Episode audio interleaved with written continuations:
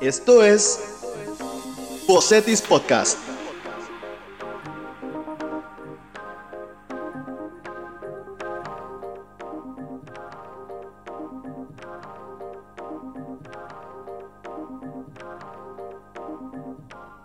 Hola, bienvenidos a otro episodio de Bocetis Podcast, de nuevo con la participación del Centro de Desarrollo Estudiantil.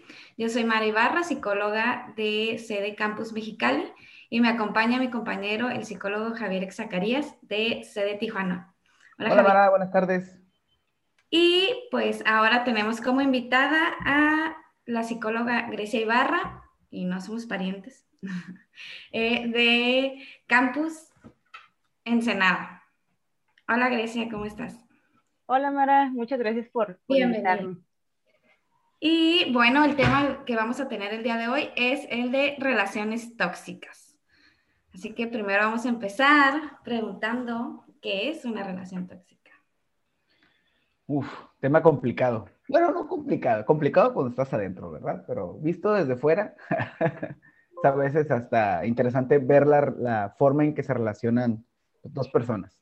Yo te diría que lo primero que se me viene a la mente en relaciones tóxicas, pues es la, a lo mejor la típica pareja que ves en redes sociales, ¿no?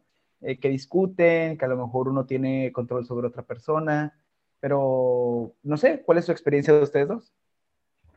Mi experiencia personal. no.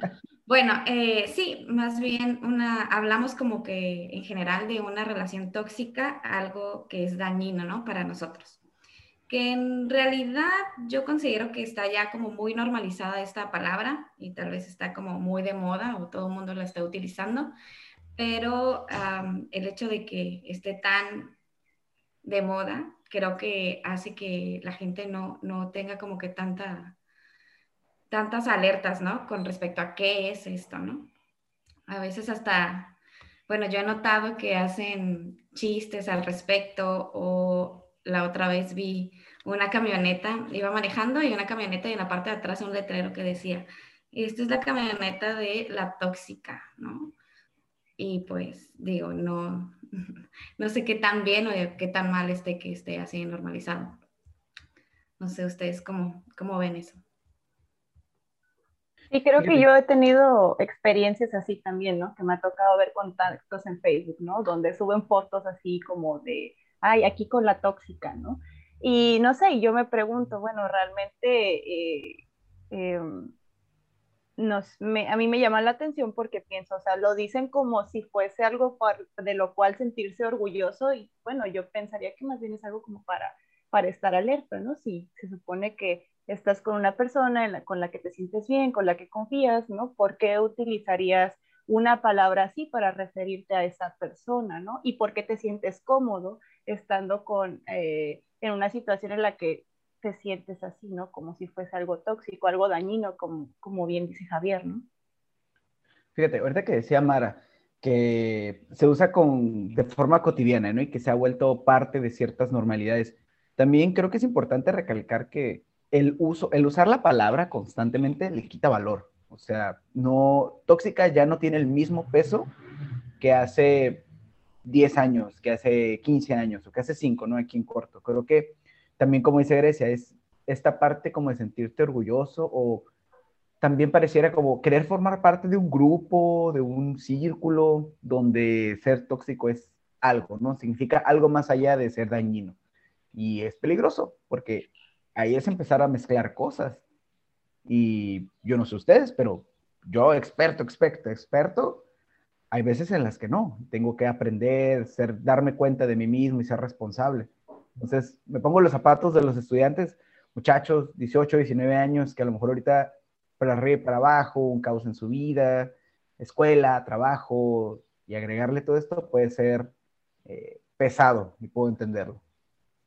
Sí, y de hecho, ahorita que mencionaste esto como formar parte de un grupo, también he notado que, que como digo, en, en, esta situación de hacer chistes al respecto, ver como que los demás lo, lo festejan, ¿no? O, o, como que, ah, sí, sí, me porté así con mi novio, con mi novia y los amigos este, se ríen o, ah, qué bueno, para que, no, hacen comentarios.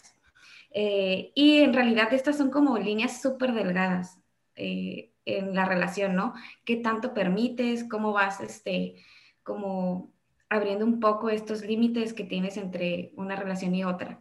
Y al verlo como normal, probablemente eso te haga a ti como que dejar pasar ciertas situaciones, ¿no? Que tú sabes que no, que no son buenas para ti o que no están bien dentro de una relación. Sí, y a mí esto me hace pensar también, ¿no? En esto de que, bueno, de hace unos años para acá, eh, pues Facebook se convirtió en una... Eh, en un lugar para compartir chistes, memes, todo ese, ese tipo de cosas, ¿no? Entonces, es como esta cultura que, que, se ha estado adquiriendo de poner allí todo en forma de memes y de reírnos de todo y están los, los memes acerca de, de, la tóxica y todo esto, y todo esto favorece la normalización, ¿no? Y favorece a, a, que nos relacionemos a través del chiste, a través de cosas que pues no son un chiste, que no son cosas para, para reírnos o para tomarlas como de esa manera, ¿no? Entonces ahí es parte de donde creo que está también esta normalización, ¿no? La normalización a través de las bromas y del chiste y de que, bueno, y es que si te ríes de ese tipo de cosas, pues luego que no aguantas o que, o que, ay, te tomas las cosas muy en serio, ¿no? Cuando tal vez son cosas que sí deberías de tomarte en serio. Sí, pareciera que porque da risa eh, importa menos. Y puede ser que como dice la frase, no, ya río para no llorar. O sea, puede ser que ya estás en un punto de crisis donde buscas cualquier salida, ¿no? Que te haga sentir un poco mejor, pero eso no necesariamente le va a quitar valor. Y es complicado porque si llegas a lo mejor con tu grupo de amigos, empiezas a cotorrear y ellos empiezan a reír de ti, pues en dónde vas a encontrar esa certeza, ¿no? Esa seguridad, ese apoyo de decir, pues bueno, a lo mejor no puedo trabajar esto o necesito ayuda y las personas que yo considero más cercanas a mí, aparte de mi pareja, pues nada, ¿no? Tampoco. Es más, me dicen que hasta yo soy el, raro. Entonces, creo que es importante estar, tener como el radar encendido. Y yo pudiera entender que es ambiguo, que a lo mejor para Mara no significa lo mismo que para Grecia la toxicidad, ¿no? Para Mara tóxico es ciertas cosas, para mí otras, para Grecia otras. Entonces, yo creo que también sería bueno irlo aterrizando, ¿no? A ver, ¿qué conductas eh, por ejemplo, Mara, ¿qué conductas has visto que son tóxicas relaciones? Volviendo como al tema de las líneas delgadas, por ejemplo, creo que tenemos como muy romantizado a lo mejor esto de, de los celos. Entonces, si, si en una, mi pareja eh, se pone celoso o me dice, ay, es que tú eres, no sé, te quiero tanto que te quiero solo para mí, bla, bla, bla, tal vez yo lo pueda interpretar o alguien, yo no, alguien lo puede interpretar como, ah, es que me quiere tanto, ¿no? Es que así me demuestra su amor, es que solo quiere estar conmigo. Y tal vez esta, en esta línea delgada, eh, estos celos pueden como causar un poquito de más problema, ¿no? Como situaciones más, más incómodas a lo mejor o que tú no puedas expresarte como es. De repente empiezas a, pasar estas líneas y al inicio es como, ay, qué padre que me, que me cele poquito, pero luego te empieza a cuestionar quiénes son tus amigos, cómo te comportas con ellos, hacia dónde vas, y empieza como que este, esta dinámica de, de control, ¿no? Entonces, ahorita que lo mencioné anteriormente, a eso me refiero como a las líneas delgadas. En, dentro de una relación es, es como muy sutil el hecho que te vas involucrando eh, en estas pues conductas, ¿no? Que son un poquito más peligrosas y como lo vimos, es momento así como de, chiste a lo mejor o que tus amigos no lo notan tan, tan descabellado, ¿no? E, esta situación. Y, o, ah, es que sí es, es tóxico, ¿no? Pero tú poco a poco te vas como metiendo en esta dinámica que al final puede llegar a, otras consecuencias, ¿no?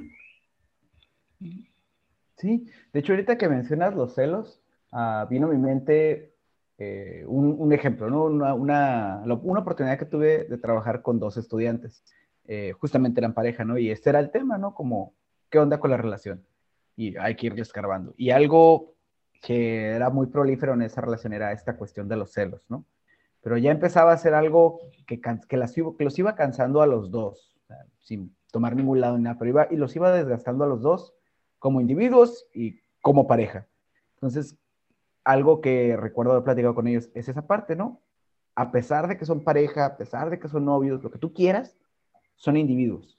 O sea, es uno porque cada quien tiene su lado, cada quien tiene gustos, preferencias, desea hacer cosas o desea dejar de hacer cosas. Entonces, esta parte individual en la pareja no se les puede olvidar.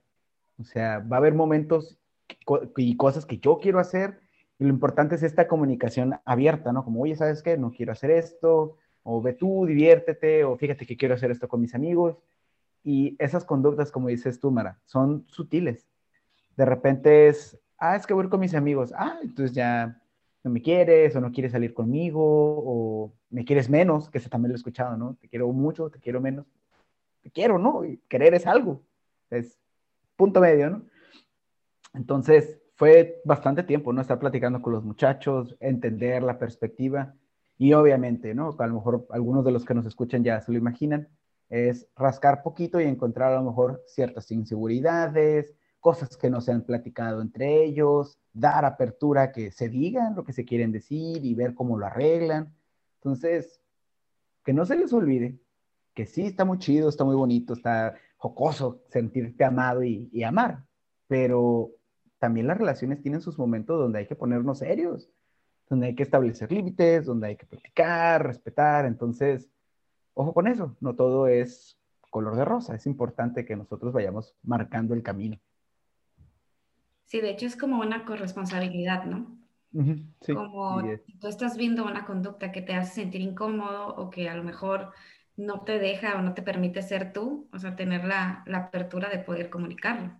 Porque nosotros somos quienes ponen los límites, pues, ¿no? Y qué límites sanos eh, son buenos para nosotros. Y como dijo Javier, o sea, para, para cada persona es distinto, ¿no? Entonces, a lo mejor para mí un límite sano es que mm, no cuestiones a lo mejor mi forma de vestir. Eh, para otras personas a lo mejor es ni siquiera... Eh, comentes nada, ¿no? Como de, mis amistades o algo así, ¿no? Creo que, creo que es tener en claro que es sano para cada quien y comentarlo con tu pareja. ¿no? Sí, yo creo que este tipo de cosas son las que se comete mucho el error de obviarlas en una relación. ¿no? O sea, este tipo de cosas no se comentan porque es obvio, es evidente, ¿no? Entonces son cosas que eh, se nos olvida, ¿no? Que cada quien tiene una, eh, una forma diferente, ¿no? De ver las relaciones, de ver la vida, de cómo se tienen que hacer las cosas, ¿no? Cositas como muy pequeñas y ese tipo de cosas que no se hablan son las que se tienen que comentar y llegar a acuerdos, ¿no? Esas cosas que parecen evidentes, pero que no lo son y que a largo plazo pueden traer eh, consecuencias, ¿no? En la relación que pueden, entonces, haber problemas o puede derivar en esa, en esa toxicidad, ¿no? Que hace rato comentaba en esa parte de que em, para mí yo puedo verlo de alguna forma y tener una, una, idea acerca de algún tema, ¿no? Pero mi pareja puede tener otra muy distinta. Pero si no me siento a hablar acerca de eso, pues entonces no lo voy a saber y siempre se van a dar estos malentendidos. Sí, de hecho, algo que también veo en algunos estudiantes es sobre todo cuando toca resolver un problema, es primero lanzar la pregunta, bueno, ¿quién, tuvo, la culpa? ¿De quién es la culpa? ¿no? ¿Quién se tiene que hacer cargo? Yo por dentro, pues, los dos. o sea, llegados a este punto, los dos. O sea, tiene que haber tanto la conducta que a lo mejor no es favorable, cambiarla, como por qué dejó pasar tanto tiempo, ¿no? ¿Por qué tuvo que escalar tanto la conducta para que dijeras hasta aquí? ¿Por qué no fue desde antes? ¿Fue porque no querías? ¿Porque no te diste cuenta? Porque a lo mejor el otra, la otra persona lo disfrazaba bien. ¿Qué está pasando? Entonces, es parte de la corresponsabilidad de la que hablaba Mara. O sea, al momento de estar en una relación, te estás comprometiendo a cosas. Y es cuidar, ver por el otro, fomentar el desarrollo del otro y no olvidarse de uno, ¿no? Que uno también vaya creciendo parejo. Entonces, creo que aquí otro punto importante son estas banderitas o estos focos rojos que tenemos que estar al tiro, ¿no? Tenemos que estar ahí presentes, ver qué está pasando y a lo mejor ahorita aprovecharíamos, ¿no? Para platicar esos focos rojos porque estoy seguro que no, no todos nos queda claro qué es un foco rojo, qué no es un foco rojo. Yo, por ejemplo, diría, ojo con lo que te dicen, ¿no? Escucha bien lo que te están diciendo, qué palabras usan, qué palabras dejan de usar, en qué momentos, No sé ustedes, chicas. De hecho, ahorita que tocaste lo de los foquitos rojos, también hay veces que dentro de la relación nos damos cuenta de esos foquitos rojos, pero no hacemos nada, ¿no? Como que, ay, no, sí, es así de celoso y a lo mejor no voy a juntarme con mis amigos, pero ay, es bien lindo y siempre me trae para aquí, para allá y flores y es muy detallista, entonces eso compensa tal, ¿no? Pero sí hay que poner atención, mucha atención a los foquitos rojos. Otro foco rojo a lo mejor es a que no te sientas libre de ser tú mismo, ¿no? Como que cuando tú quieras expresarte o, o digas algo, siempre haya como alguna crítica o alguna, alguna, algún comentario, ¿no? Como, no desacreditándote, pero sí como, como haciendo una crítica hacia lo, hacia lo que tú piensas, ¿no? A lo que tú dices o cómo te comportas, que no te permita como, como expresarte. Eso podría ser otro foquito rojo. Mm, y yo creo que para mí un, un poquito rojo sería eh, qué tanto tienes que consultar con tu pareja cuando vas a hacer algo, ¿no? O sea, qué tanto tienes que consultarle lo que vas a hacer, avisarle con tiempo, ¿no? Qué tanto eh, la otra persona está eh, manejando tu tiempo, por así decirlo. Qué tanto tienes que tú, tal vez si le tienes que avisar cuando vas a salir, con quién, ¿no? Si te quieres tomar un día para ti, ¿no? Y parece que eso no puedes hacerlo, ¿no? Que tienes que consultarlo. Si la otra persona te toma como alguna actitud, ¿no? O sea, se molesta, te deja de hablar o te manipula, ahí es, eso para mí sería un foco rojo. Sí, ¿no? A veces hasta parece que está bien visto pedir permiso. y hay diferencia, ¿no? Entre avisarte a dónde vas y eh, en esa, en esa frase, ¿no? Avisarte a dónde vas. Hay diferencia en, oye, compárteme a lo mejor tu viaje de Uber, quiero saber que llegaste bien, o nada más coméntame como a qué horas puedes volver, o sea, como para estar al pendiente, ¿no? Y otra cosa es, dime dónde estás, exactamente en qué momento, qué estás haciendo y, y, y cadenitas de mensajes, ¿no? ¿Dónde estás? ¿A qué horas? Mara, ¿ibas a decir algo? Sí, me acordé de una situación, este, eh, de que hay personas o parejas que todo el tiempo se comparten su ubicación. O sea, tienen, tienen, este, pues, hay la, una, ay, no sé, no, digo, es que yo nunca lo he hecho, digo, el iPhone tiene, ¿no? Este, para saber exactamente dónde está, todo el tiempo, todo el tiempo. O sea, si tú entras, puedes decir, ah, está en su casa, está en la escuela, ah", ¿no? Y si en algún punto se salen ahí de, de las actividades, están preguntándose, ¿no? ¿Y dónde estás? ¿Y con quién estás? ¿Y a dónde vas? ¿no? Otra eh, que también me acordé ahorita que están hablando los poquitos rojos, mm, pues actualmente, por además por la situación que estamos viviendo, ¿no? De pandemia y que nuestras relaciones ya son un poquito más de manera digital. Eh, existen muchos problemas o malos entendidos con esto de si, si le diste like a mi foto o no, si me comentaste o no, quién te comentó, quién te dijo, por qué esta persona, ¿no? Entonces ya se está queriendo como tener este control eh, de cómo manejas tus redes sociales, ¿no? Hasta si pones ese meme, ¿por qué pones ese meme? Em, sintiendo como que, bueno, la otra persona, ¿no? Siente como que lo haces pensando en, en ella o en su relación o, o insinuando cosas, ¿no? O, o, el hecho de que alguien te comente algo en una foto que no conoce tu pareja también puede ser motivo de, pues, de un, una pelea, ¿no? Entonces, ¿qué tanto este, nos, nos dirigimos de manera digital y qué tanto queremos controlar eso? Sí, fíjate. De hecho, como dices, ¿no? Ahorita por pandemia ya tenemos que más de un año en pandemia encerrados, más o menos, la mayoría. Creo que volvió a tomar peso que había perdido esto de la, la importancia de las redes sociales, ¿no? Y el estatus que a veces uno le da a ciertas cosas. Pero también creo que es falta de claridad, porque ahorita recordé el ejemplo de un compañero que tenía anteriormente en mis, en mis buenos años de universidad. y decía, bueno, es que no entiendo por qué, por qué mi novia es así, ¿no? Como de aprensiva, es que no entiendo. Ya con el paso del tiempo de las pláticas salió que ella no tenía claro hacia dónde iban. Y es algo que tengo muy presente, ¿no? La claridad en la relación. Se vale decir, va, quiero nomás salir contigo de novios y ya. Se vale decir, ah, pues nomás quiero cotorrear. Se vale. También se vale decir, te quiero pues, para más adelante, quiero ser tu compañero de vida, quiero estar presente en tu vida. Y viene a mi mente esta parte, ¿no? Intenso. Ay, qué intenso eres porque le dijiste esto o aquello, ¿no? Hiciste esto y aquello. Yo te diría, pues depende. A lo mejor quiere ser claro, quiere poner las cartas sobre la mesa, saber con qué estar trabajando, saber cuánto tiempo eh, o qué, qué manera de dedicación hay que darle a la pareja, a mi persona, y que la otra persona sienta segura, ¿no? De tú y yo sabemos que vamos de aquí en adelante, ¿no?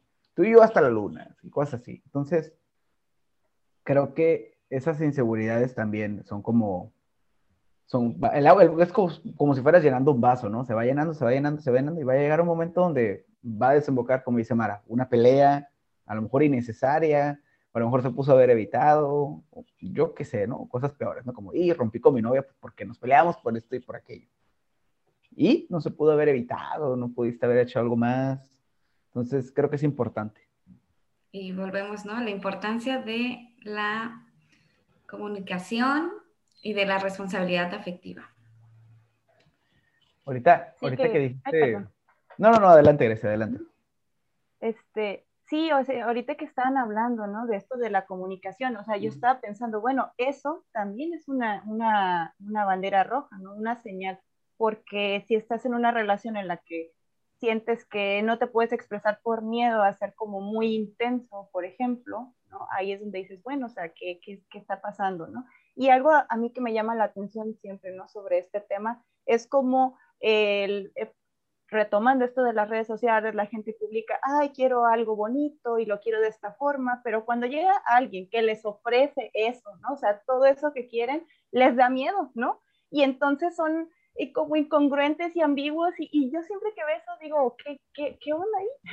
¿Qué onda ahí en esa parte, ¿no? Entonces ahí cuando está esa parte de, de, esas incongruencias, para mí esa es una señal, ¿no? Una alerta roja de que, bueno, entonces es esto o es esto, ¿no? O sea, el intenso, digamos que lo ven como alguien eh, a cual hay que tener cuidado, pero bueno, al menos es alguien claro, ¿no? Pero ¿qué pasa cuando estás con alguien que no es claro?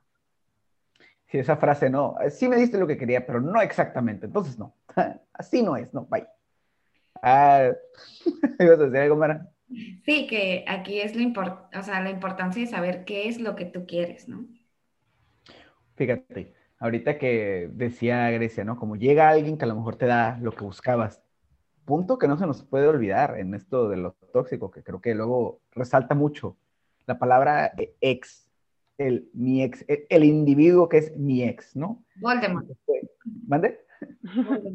Ándale, el que innombrable, ¿no? Entonces, con los exes hay algo muy interesante.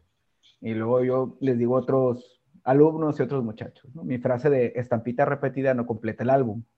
Es, imagínate que tienes un álbum de Loxto, Panini, y estás completando los stickers y compras un paquetito y te sale la misma.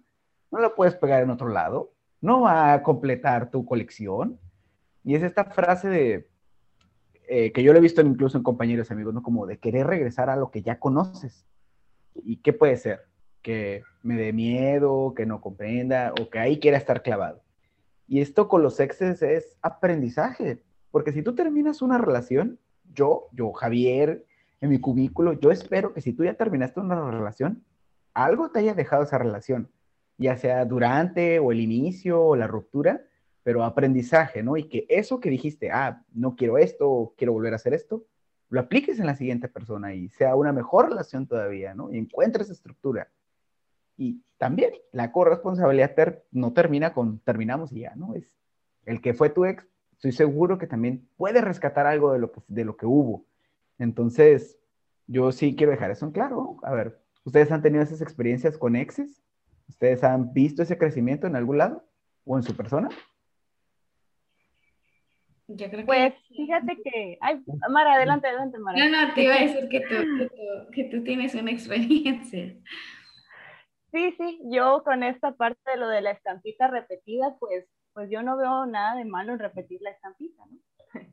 Yo, ¿qué, qué, qué pasa con esto, no? Con esto del ex, ¿qué, ¿qué, es lo que pasa? Que creo que el detalle está ahí precisamente en lo que, en lo que dice Javier, ¿no?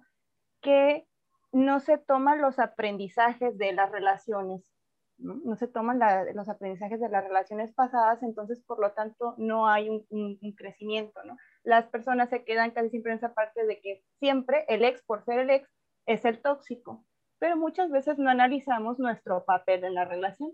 A veces nosotros también tenemos algunas conductas allí que, que pues dejan mucho que desear también. Entonces, bueno, pues en mi experiencia personal, ¿no? Pues, pues yo sí he repetido estampita, ¿no? yo sí he repetido estampita. Entonces, eh, pero en este caso, ¿no? ¿Qué, ¿Qué, ha sido lo que ha hecho la diferencia? Bueno, eh, fueron eh, muchos años, ¿no? De cuando terminó esta relación y que esos todos estos años fueron de tomar el aprendizaje, ¿no? Tomar el aprendizaje, terapia, ¿no? Eso ayuda muchísimo, lo recomiendo, ¿no? Terapia de, de las dos partes, ¿no? Y de darse cuenta de cuál es la, eh, lo que nos deja esa relación y tal vez qué fue lo que nosotros hicimos que hizo que la relación no, no se diera, ¿no? En mi caso, a mí me sirvió para darme cuenta, ¿no? En algunas cosas en las cuales tal vez yo no era esa persona que hacía todo bien en la relación, ¿no? Donde me di cuenta, donde, bueno, donde tal vez yo caí en algunas de esas banderas rojas de las que hemos estado como hablando acá, ¿no? Y que bueno, pues que ya ahorita, años después, pues se han trabajado esas partes, se ha trabajado la comunicación y pues es algo muy diferente, ¿no? Pero ha sido todo un trabajo de comunicación, de tiempo, para que la situación no sea la misma. Muchas veces quieren regresar las parejas cuando apenas pasaron dos, tres meses y quieren que sea algo diferente cuando ni siquiera han tenido como todo ese proceso de asimilación, de aprendizaje y creo yo que eso es lo que hace la, la diferencia. tener una expectativa que no se va a cumplir porque no ha pasado nada diferente y a lo mejor pudiera ser, ¿no? Que volvimos a repetir lo mismo y volvió a pasar lo mismo y nos volvimos a pelear lo mismo.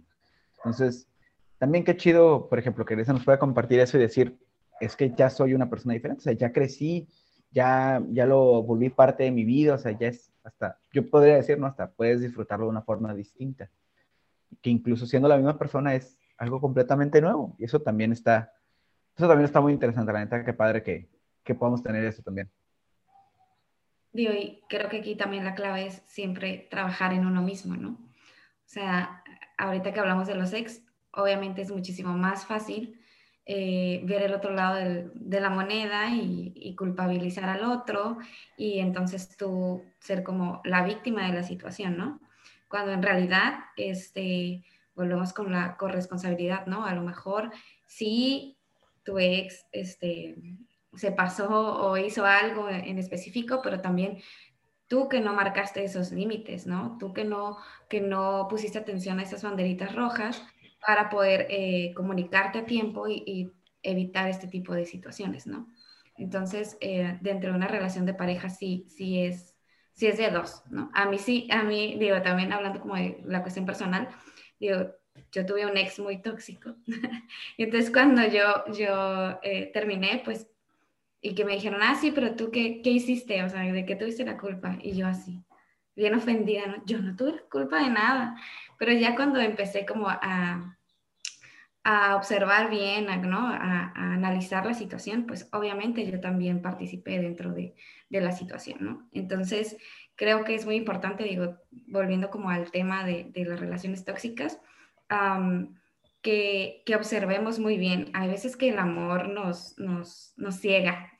Entonces vemos esas banderitas y decimos, no importa, este, eh, va a pasar o, ay, yo lo puedo hacer cambiar o a lo mejor, este, bueno, ahorita me permite y ya después como que ah, lo podemos mejorar, ¿no? Pero cuando tú ves esas banderitas es, es, importante que desde un inicio pongas en claro las cosas, ¿no?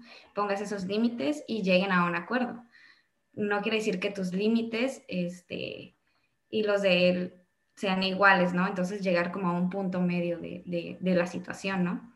Eh, creo que, que, eso es, es importante. Y ahora ya como para, para, cerrar un poquito esto, uh, ¿qué, ¿qué, consejos o bueno, qué, qué consideran que es importante que sepamos para poder evitar este tipo de, de relaciones? O sea, ¿qué es lo importante que tenemos que observar? Uf, para los muchachos yo diría que, como dijo Grecia, el trabajar en uno, el crecimiento personal es fundamental. Y no nomás lo digo por las relaciones tóxicas, si lo, ponen, si lo ponen en la mesa, a lo mejor ustedes que nos están escuchando, que están en la universidad, les voy a dar el beneficio de la duda, van en primer semestre. Tienen cuatro años de, vamos a decir, de colchón, hasta que pasen a este cambio fuerte, ¿no? Que es la cuestión laboral, empezar a cuestionarme cosas más personales de mi vida y este desarrollo. Entonces, si desde ahorita empezamos a trabajar esa parte, creo que ciertos brincos pueden ser más sutiles, pueden ser más amenos, podemos batallar menos. Entonces, trabajen en ustedes, acudan a, si lo necesitan a terapia, o reboten esas ideas a lo mejor con sus familiares, con su misma pareja, con sus amigos, y vean hacia dónde quieren ir, ¿no? Sean claros con ustedes y con su pareja. Entonces, creo que eso es muy importante. Y yo lo que, lo que yo recomendaría sería que, em, además de analizar, estar observando en esta, estos límites que hay que poner, ¿no? Esta parte de, bueno, si mi pareja está teniendo actitudes tóxicas, que ustedes, ¿no? Que, que, los, que los estudiantes volteen esta pregunta hacia ellos mismos y que digan, ¿no estaré cayendo yo en una actitud tóxica también? Entonces ustedes también observen esa parte, ¿no? Porque como bien dice, eh, dijo Mara, ¿no? Esto de la corresponsabilidad no es nada más lo que el otro me, me hace, ¿no? O lo que, lo, lo, lo, que el otro aporta, es qué es lo que yo hago también, qué es lo que yo aporto, ¿no? Y de qué forma esto puede mejorar este, la relación, ¿no? Esto es algo que, que, yo diría, ¿no? También no solo es observar al otro, sino observarme a mí mismo, ¿no? Cómo participo yo en la dinámica y qué es lo que yo hago también. Y si a lo mejor tal vez yo también tengo alguna actitud tóxica que cambiar. Y yo agregaría el tener metas en común y comunicarlas. O sea, saber hacia dónde van, um, qué es lo que quiere cada uno de la relación y en base a eso, pues cada que van avanzando, hacer como un, un conteo, ¿no? De, ok, ya estamos en este punto, seguimos queriendo lo mismo, seguimos eh, queriendo estar juntos, bla, bla, bla. Y entonces llegar como a estos acuerdos en cada cierto periodo de la, de la relación, ¿no? Y, y, lo digo porque pues vamos creciendo, cada, cada día tenemos experiencias distintas, cada día se nos van presentando situaciones, oportunidades, ¿no? Entonces, digo, un ejemplo, eh, ha pasado aquí con alumnos, ¿no? Que, que se van de intercambio y tienen una relación. Entonces, ahí es muy importante también tener en claro qué es lo que quieren, eh, si van a continuar estando de lejos o no, si ya no quieres estar como en una relación, bla, bla, bla. Entonces sí, sí creo que estar como monitoreando las metas que tienen cada uno y si están pues en común o acorde con lo que, lo que están llevando ahorita. Sí, chicos, no sean prejuiciosos. No digan, ah, es el intenso, ah, ese que no le importa. No, no, tómelo como debe ser, de forma neutral, analícenlo y si les conviene, si les agrada, adelante, y si no, tampoco se intensen. Pues espero que este tema, digo, pudimos haber sacado muchísimo más y, hay muchas situaciones que, pues que se presentan, ¿no? En nuestro día a día con este tipo de relaciones. Eh, digo, no nos quisimos ir como más a, a un nivel más elevado de, de, de este tipo de situaciones tóxicas, porque creo que es importante como detectarlas desde, desde un inicio. Entonces esperamos que, que, les haya gustado el tema. Podemos hacerlo un poco más largo a la próxima. Y pues muchas gracias por, por todo. Esperemos que les haya gustado y nos vemos pronto. Esto fue Bocetis Podcast.